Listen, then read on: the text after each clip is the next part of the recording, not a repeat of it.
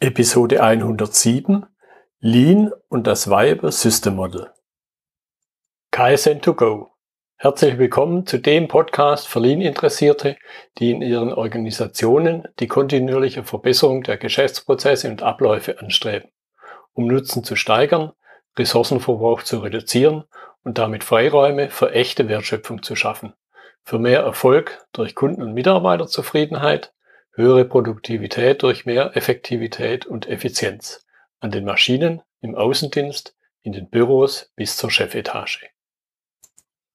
Heute habe ich Mark Lamberts bei mir im Podcastgespräch. Er ist Organisationsentwickler und Agile Coach und hat auch mindestens ein Buch geschrieben, der Titel des neuesten, die intelligente Organisation. Hallo Mark. Hallo Götz, grüß dich. Möchtest du noch einen Satz mehr sagen zu dir oder sollen wir gleich voll einsteigen? Na gut, einen Satz versuche ich mal. Was bringe ich noch mit? Ähm, 20 Jahre Erfahrung als Unternehmer und äh, die Erkenntnis nach 20 Jahren Unternehmen bauen, äh, als es fertig gebaut war, dass das genau ist, äh, was ich am liebsten tue, meine Leidenschaft. Insofern passt diese Klammer oder dieser Begriff Unternehmensentwickler, Organisationsentwickler ganz gut zu mir. Schrägstrich das Thema der Agilität. Genau. So, und jetzt haben wir uns heute das Thema Viable System Model ausgesucht und die Bezüge zu Lean. Und jetzt vermute ich mal, nicht jeder der Zuhörer wird es aus dem Stegreif wissen. Was ist denn Viable System Model? Ja, das Viable System Model ist ein Modell, mit dem es möglich sein soll, jede lebensfähige Organisation zu verstehen, zu diagnostizieren.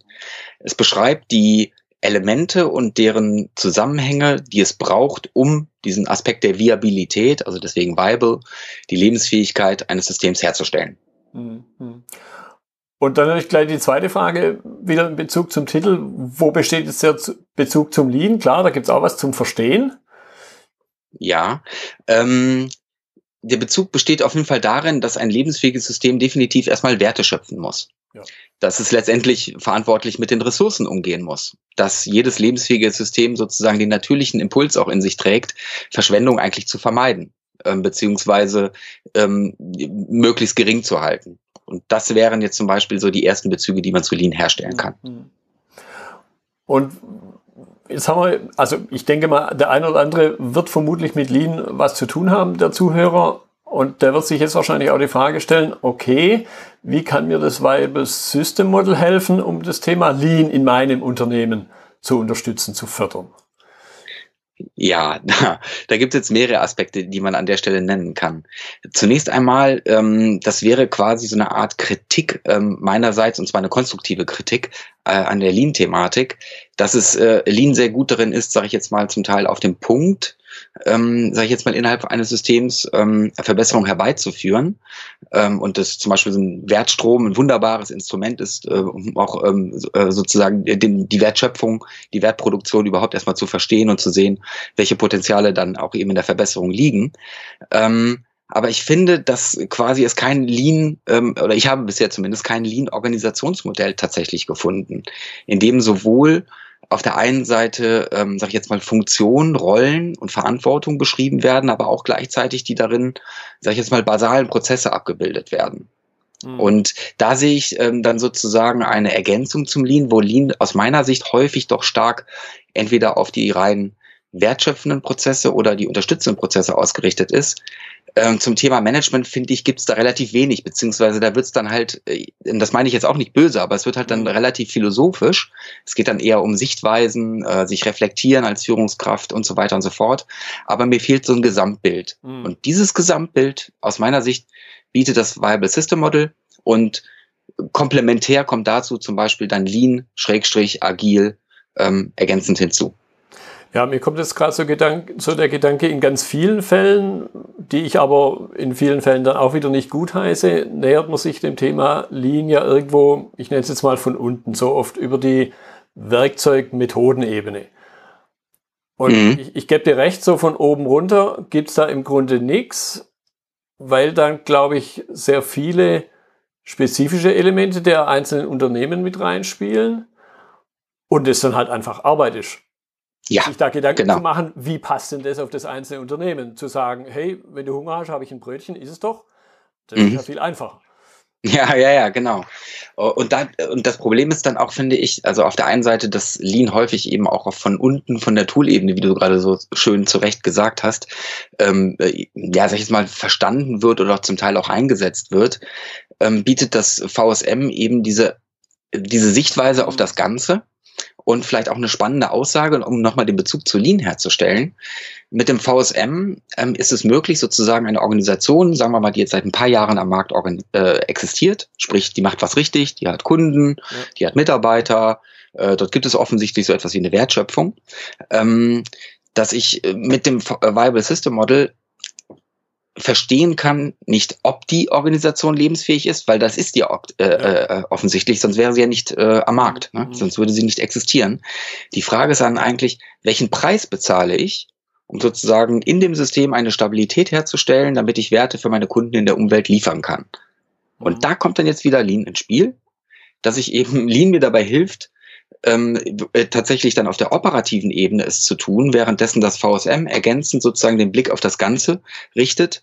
Und vielleicht, um das mal ganz kurz zu beschreiben, es gibt drei elementare ähm, Management-Ebenen innerhalb dieses Modells. Und von oben und auch von einer gewissen Priorität quasi ausgehend beginnt es erstmal mit den Normen, dann kommen die Strategien und dann kommt erst sozusagen die taktische Ebene, die Umsetzung. Mhm. Und das ist das, was ich zum Teil in Lean nicht immer so explizit ausformuliert finde, nämlich, dass ich quasi natürlich auch, äh, auch einer strategischen Planung bedarf, dass ich Lean eben bloß nicht nur im taktischen, im Anführungszeichen, im operativen, ja. in der operativen Hektik versuche umzusetzen, sondern dass natürlich auch Lean, was heißt denn das jetzt dann auf meiner strategischen Ebene? Wie, was, was ist denn eine Lean-Strategie? Mhm.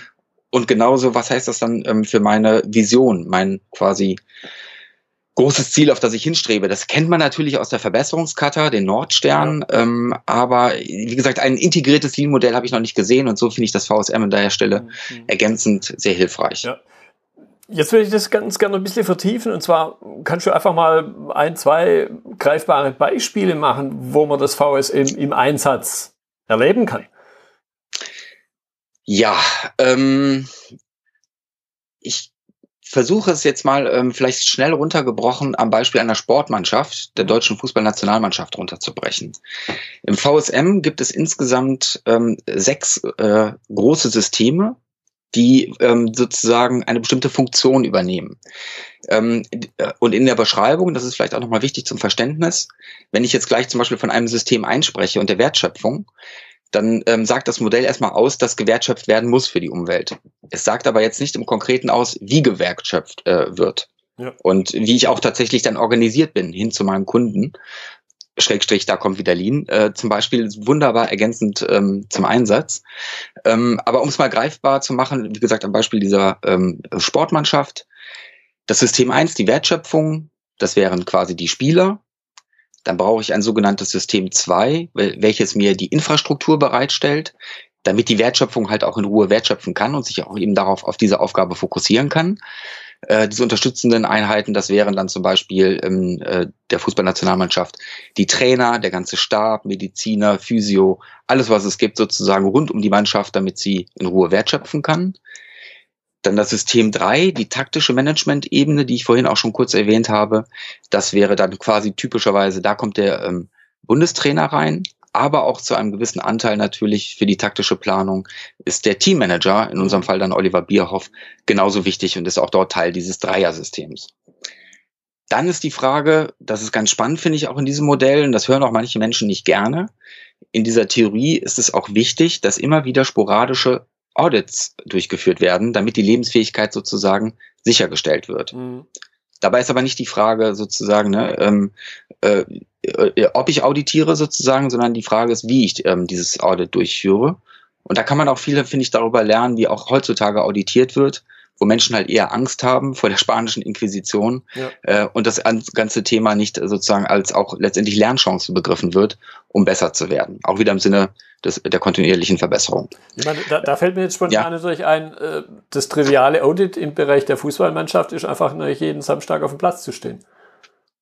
Das ist die, Oder? ja gut, die Wahrheit ist ja sowieso immer auf dem Platz, wie es so schön heißt. Mm.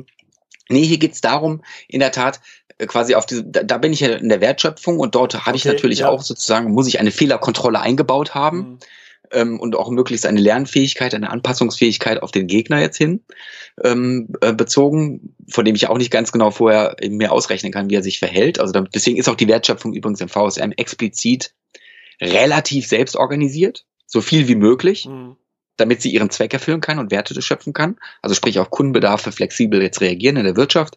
Im Fußballspiel ist es dann halt eben ne, zu verstehen, wie der Gegner spielt ja. und was das heißt, wie wir darauf reagieren als Mannschaft wiederum. Mhm. Ähm, ja, und in diesen drei Sternen, um das kurz abzuschließen, in diesem Audit-Kanal, in diesem Audit-System, ähm, da behaupte ich jetzt mal für diesen speziellen Fall einer Sportmannschaft, ist es vornehmlich die Aufgabe aller Anomalien zu erkennen. Dinge, die nicht funktionieren mhm. und diese auch sozusagen dann offen anzusprechen. Ne? Also hier bin ich jetzt so ein bisschen eher auf dieser sozialen Ebene unterwegs in der äh, Analogie.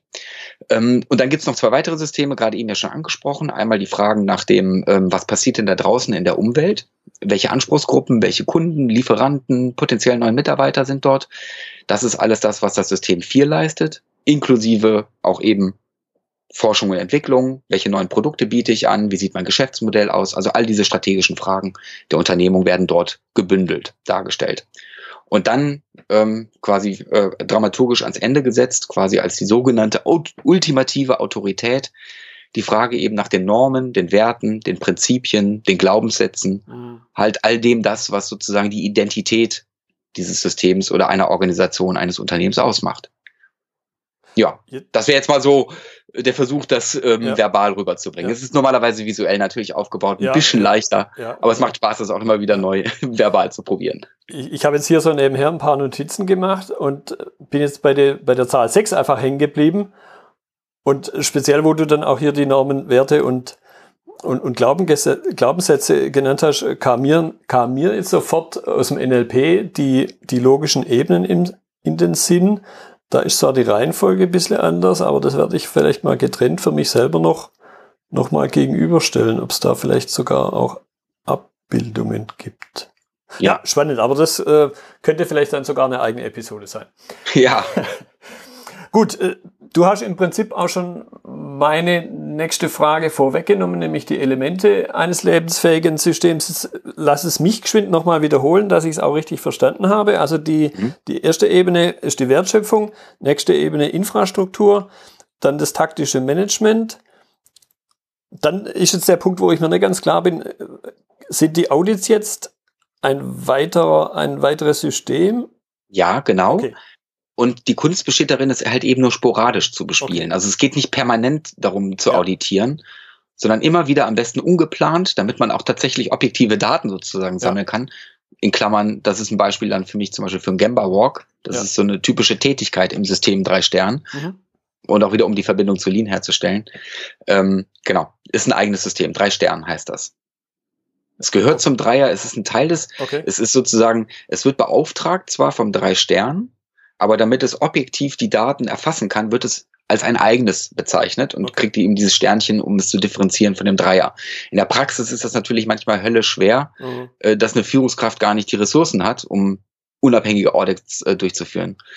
Aber dann finde ich, erinnert es auch durchaus auch im, im, im Sinne des Lean Thinking daran, äh, was es bedeutet, als Führungskraft einen Gamba Walk zu machen und sich sozusagen auch aus seiner Rolle als Führungskraft herauszubewegen und einfach erstmal zu sehen, und dass es nur dann gelingt, auch einen guten Audit durchzuführen, wenn die Auditierten verstehen, ja. warum auditiert wird. So, sorry, diese kurze Ausführung ja, ja, nee, äh, völlig in Ordnung. Audit war nochmal wichtig für mich. V völlig in Ordnung. Und mir kam da jetzt noch ein weiterer Punkt in den Sinn, was ich auch vor ganz kurzem erst kennengelernt habe, obwohl es schon, schon 15, 16 Jahre alt ist, nennt sich Layered Process Audit. Mhm. Und da geht es genau darum, dass die Führungskräfte in ihrem direkten Einflussbereich diese, diese Audits, obwohl die, der Begriff ja immer ein bisschen mit Vorsicht zu genießen ist, genau diese Audits, durch, Audits durchführen in einem sehr engen, sagen wir mal, Schulterschluss mit den Mitarbeitern zusammen und vor allen Dingen eben ohne diesen erhobenen Zeigefinger, sondern mit dem Ansatz, wenn es gut ist, ist es gut. Wenn es nicht gut ist, dann korrigiere ich sofort. Und wenn es nicht gut ist und ich kann es nicht sofort korrigieren, dann habe ich es als Führungskraft erstmal primär an der Backe, weil jetzt muss ich was tun. Weil mhm. der Mitarbeiter nämlich gar keine Chance hat, hier die, die Soll-Situation, die, die Soll-Anforderung zu erfüllen. Mhm. Ja, spannend. Okay, und um das geschwind abzuschließen, also das heißt, und dann ist vier, Schrägstrich das fünfte, ist dann Stakeholder, hätte ich da jetzt das genannt? Nee, vier ist Strategie eigentlich. Das ist so diese Zukunftsebene. Ah, okay. Alles, was mit der Beobachtung der Umwelt zu tun hat und den Ableitungen, was heißt das für mich ähm, sozusagen in der Zukunft? Auf welche Veränderungen habe ich mich einzustellen? Also das ist so, sowohl dieses, ich nenne es mal quasi Beobachtung der Umwelt, Trends, Veränderungen der Märkte, Geschmäcker, Technologien etc.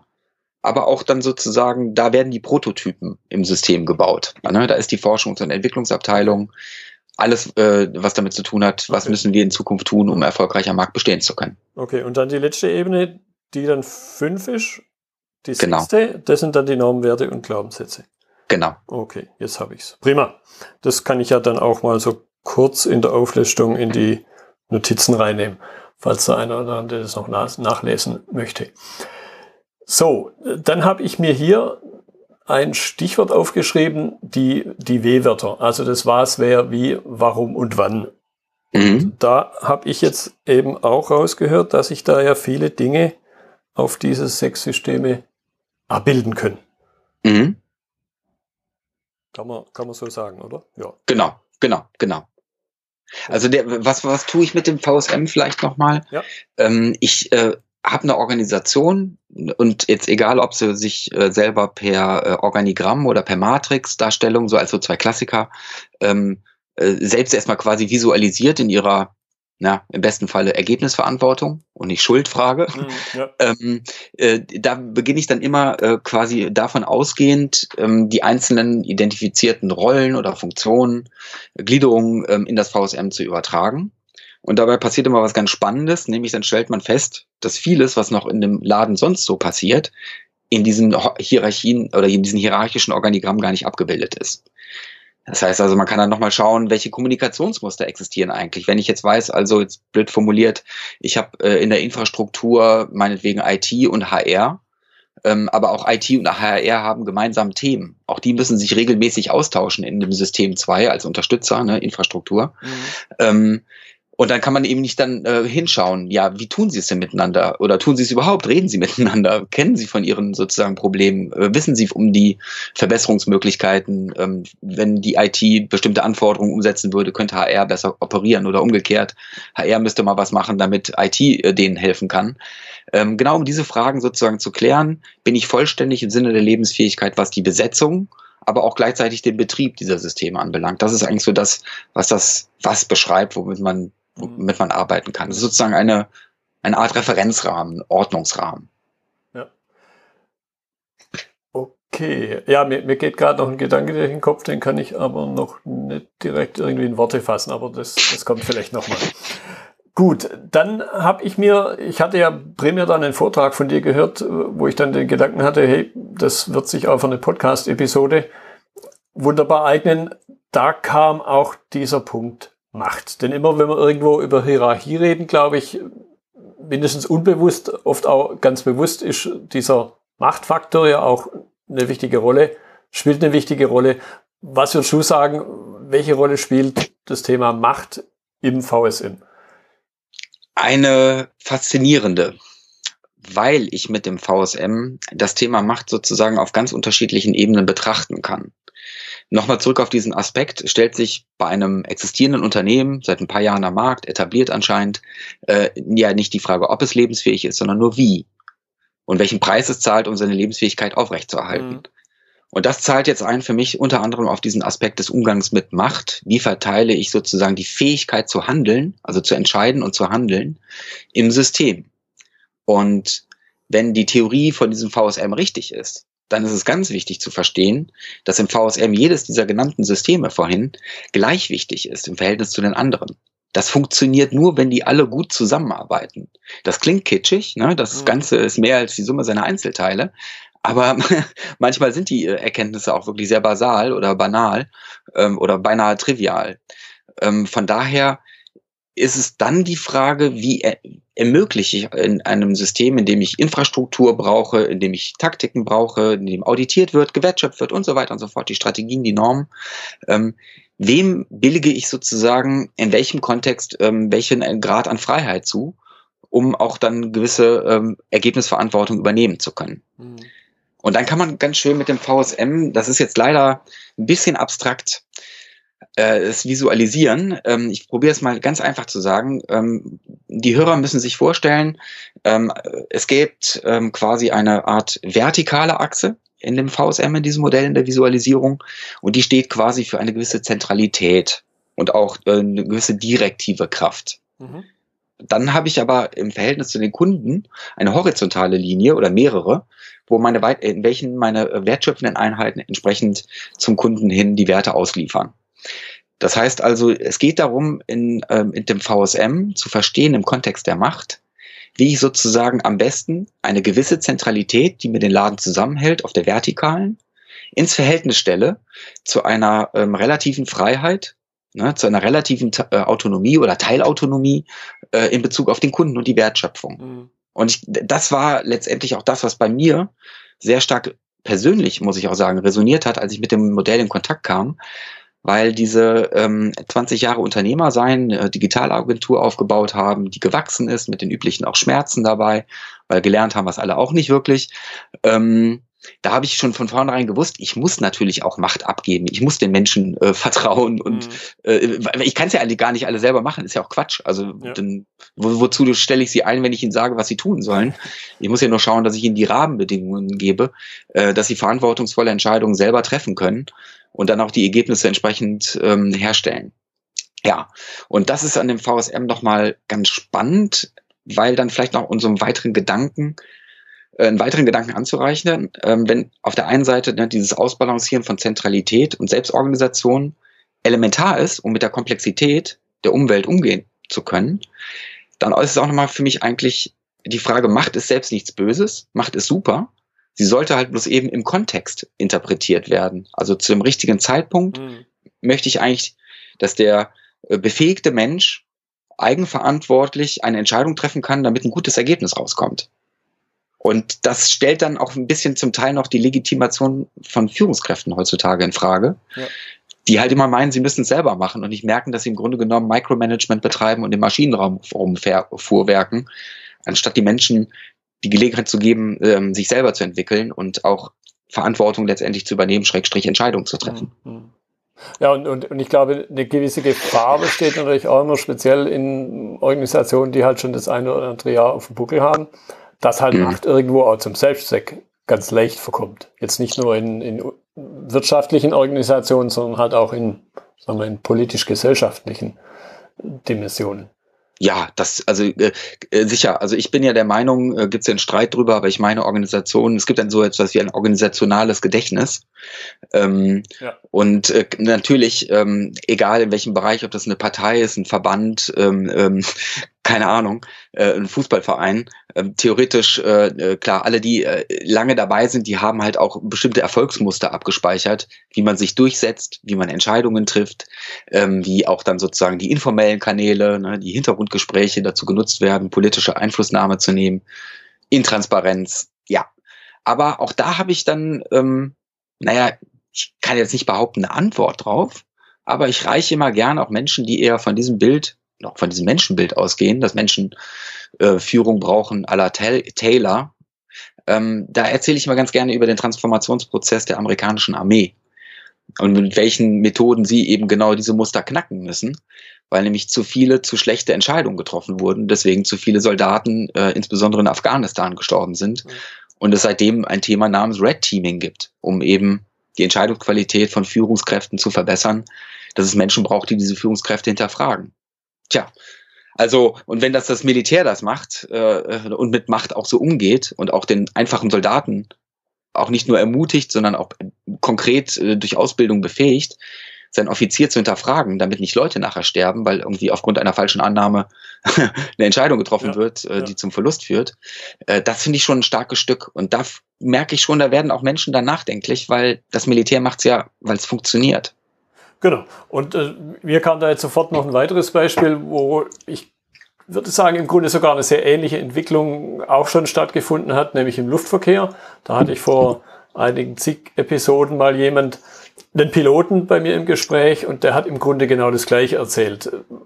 So vor 40 Jahren wird es irgendwo gewesen sein, also vor den 70ern, da gab es halt den Piloten und dann gab es noch so einen Hiwi nebenan, der ein bisschen mhm. äh, so Handreichungen gemacht hat, vielleicht mal ein bisschen Kommunikation, was sich aber dann eben über einen durchaus langen Zeitraum, viele Jahre, eben auch gewandelt hat, wo man auch mittlerweile ganz, ganz andere Begriffe verwendet, nämlich diesen Flying Pilot und, und Monitoring Pilot heißt's.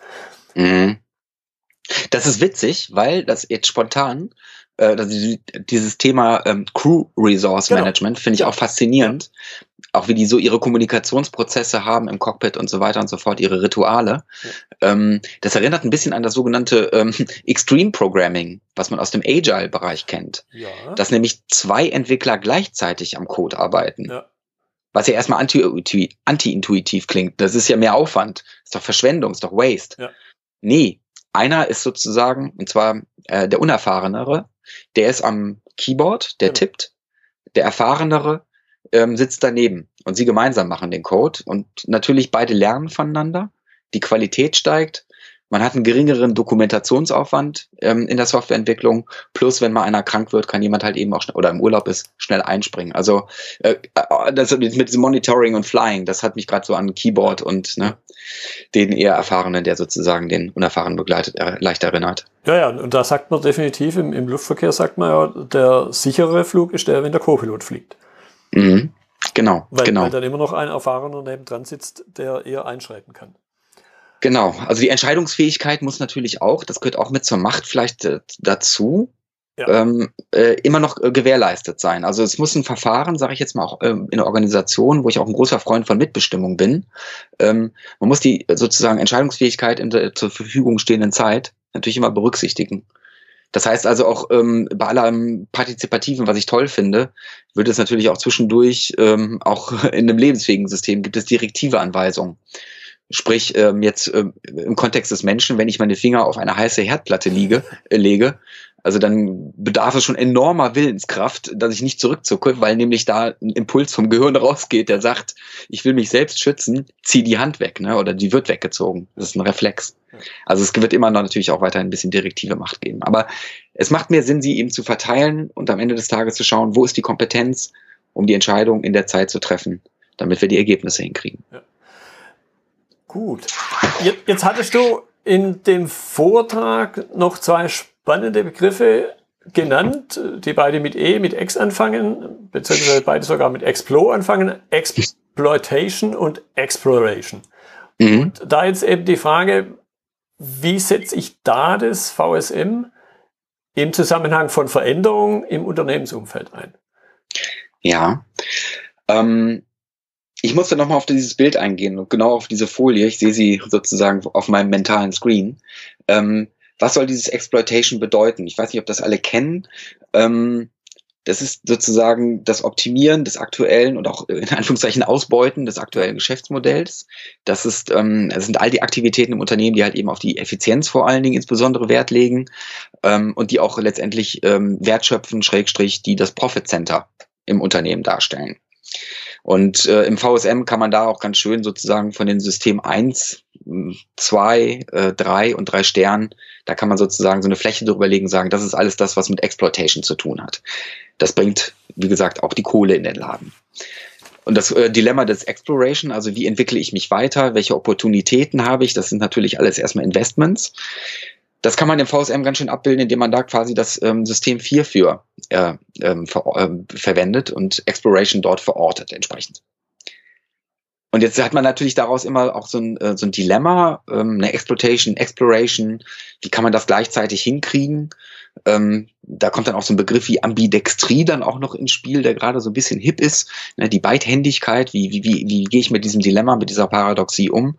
Und ich finde, da hat das VSM eine spannende Antwort und das ist dann das letzte System, was jetzt noch übrig bleibt, nämlich äh, die Frage nach meinen Werten. Also äh, das System Nummer 5. Mit dem Augenzwinkern, was ist denn das große Wozu mhm. des Exploitation oder Exploration? Was sind meine Werte? Woran orientiere ich mich? Was sind sozusagen die Leitplanken? Beziehungsweise, was ist mein Nordstern? Wo strebe ich hin? Mhm. die Vision. Und ich glaube, über diese Fragestellung ähm, kann man ganz leicht, und das sind letztendlich auch zum Teil ethische, moralische Fragen, ähm, gut in der Praxis auch durchaus unterscheiden. Ähm, was wollen wir entwickeln an neuen Produkten? Wie sieht unsere, wie wollen wir unsere Supply Chain gestalten?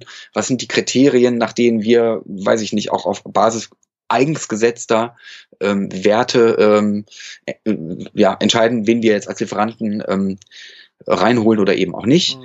Äh, Beschaffungsprozesse sind davon betroffen. Ähm, bis hin zu, wo sehen wir halt auch die Zukunft, welche Technologien wollen wir in den Markt bringen und können wir vielleicht zum Beispiel auch einen gesellschaftlichen Nutzen entfachen, auch durchaus im Bereich des Exploitation, was ja auch noch recht und billig ist, weil klar ist, wenn ich keine Wertschöpfung habe, ne, dann brauche ich auch keine Exploration in Anführungszeichen. Also ja, erstmal brauche ich schon irgendwas, was mir auch ähm, die Mittel überhaupt verschafft, ähm, dass ich investieren kann und ähm, die Zukunft auch sozusagen erforsche. Jetzt könnte man ja meinen auf den ersten Blick, wobei ich es gleich wieder in Frage stelle, die, die These, dass, dass ich das eine oder das andere mache, oder sogar als dritte Variante, dass ich sowohl als auch mache.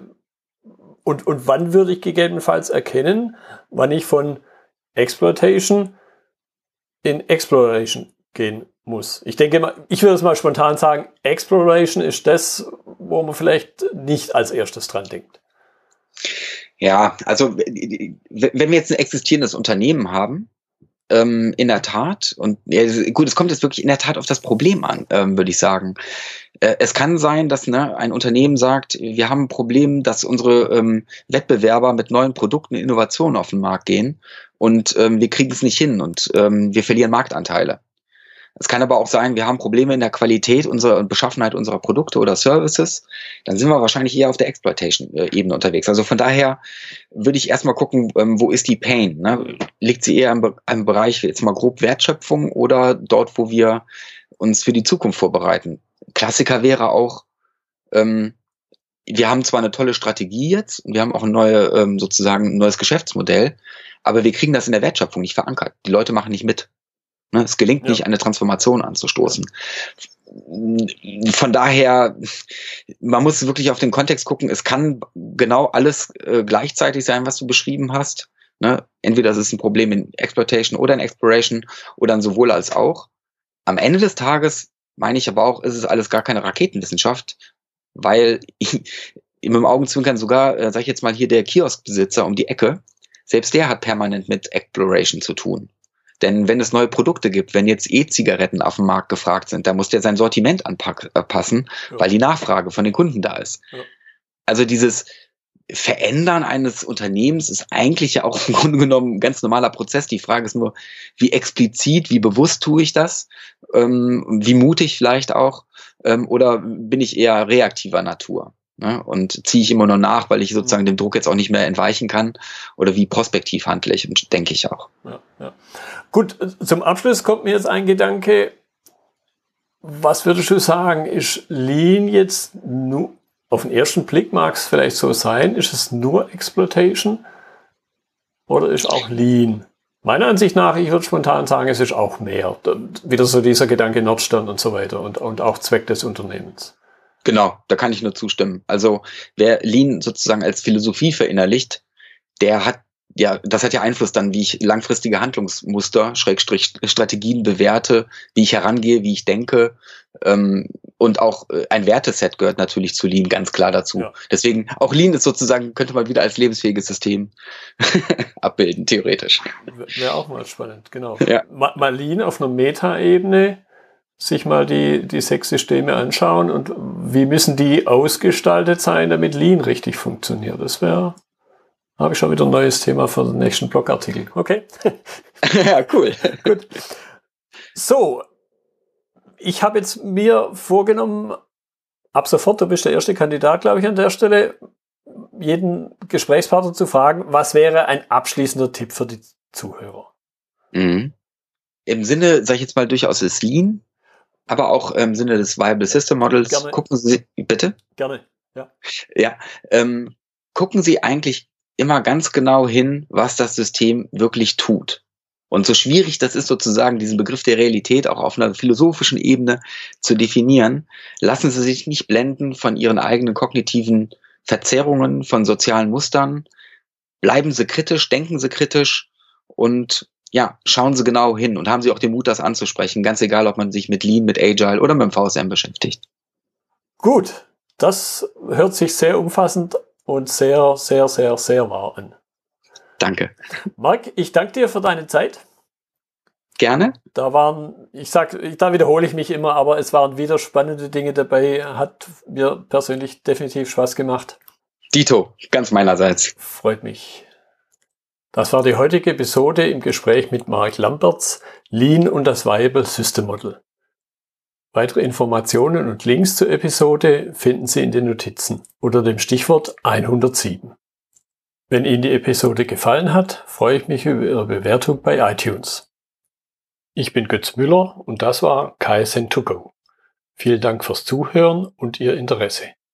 Ich wünsche Ihnen eine gute Zeit bis zur nächsten Episode. Und denken Sie immer daran, bei allem, was Sie tun oder lassen, das Leben ist viel zu kurz, um es mit Verschwendung zu verbringen.